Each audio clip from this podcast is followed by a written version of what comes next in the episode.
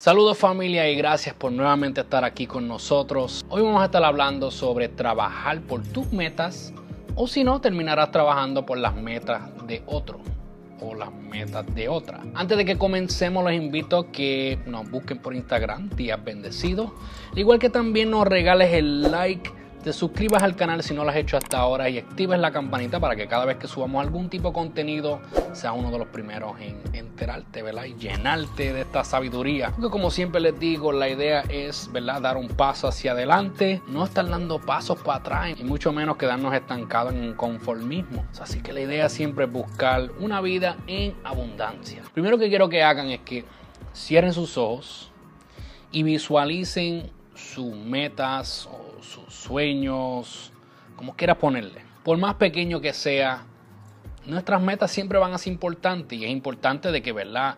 No, nos propongamos diferentes metas y empecemos de, de menor a mayor. Pero cierra los ojos y visualiza tu meta. Ahora quiero que te pongas a pensar, si esa meta es tuya, ¿quién puede cumplirla por ti? La contesta es obvia, ¿verdad? Que nadie puede cumplir nuestras metas sino nosotros mismos. Todo lo que nosotros queremos en esta vida tenemos que esforzarnos para llegar a eso. Tenemos que enfocar nuestros esfuerzos y, trabajar. Y no es solamente trabajar duro, porque la gente dice, oh, hay que trabajar duro. No, no, no es necesariamente duro, sino que hay que trabajar inteligentemente y enfocado. Algo que yo leí hace poco que dicen que lo que nosotros trabajamos, que no nos interesa, se convierte en estrés. Pero si es algo que queremos hacer como alguna meta, se convierte en una pasión. Vemos a través de la vida como muchos se lanzan, mientras otros simplemente pasan su vida quejándose, esperando de que pase algún milagro y alguien se lo entregue en las manos, toma, aquí está lo que tú querías. Como siempre les digo y les seguiré diciendo, la clave está en cambiar nuestra mentalidad. Al cambiar nuestra mentalidad podemos ir cambiando nuestra situación actual. Tenemos que proponernos una meta y educarnos en lo que queremos hacer porque tampoco es tirarnos a lo ciego, ¿verdad? A lo loco. Y después que tengamos esa educación y esa base, ¿verdad? Porque tampoco es que nos vamos a quedar analizando toda la vida, sino que cuando ya tenemos por lo menos un entendimiento básico y entendemos que esto es lo que queremos, entonces nos lanzamos. Porque la realidad es esta. Si tú no te lanzas o si tú no empiezas por lo menos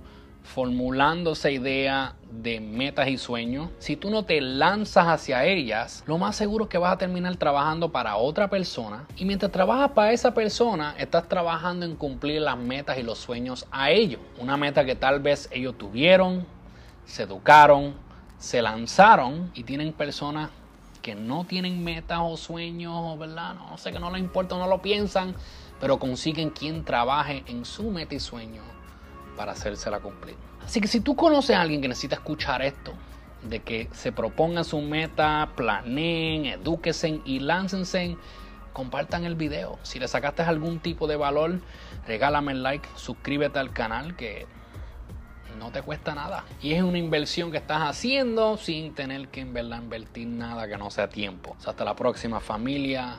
Se me cuidan y, como les digo, seguimos dando pasos hacia adelante para vivir una vida abundante.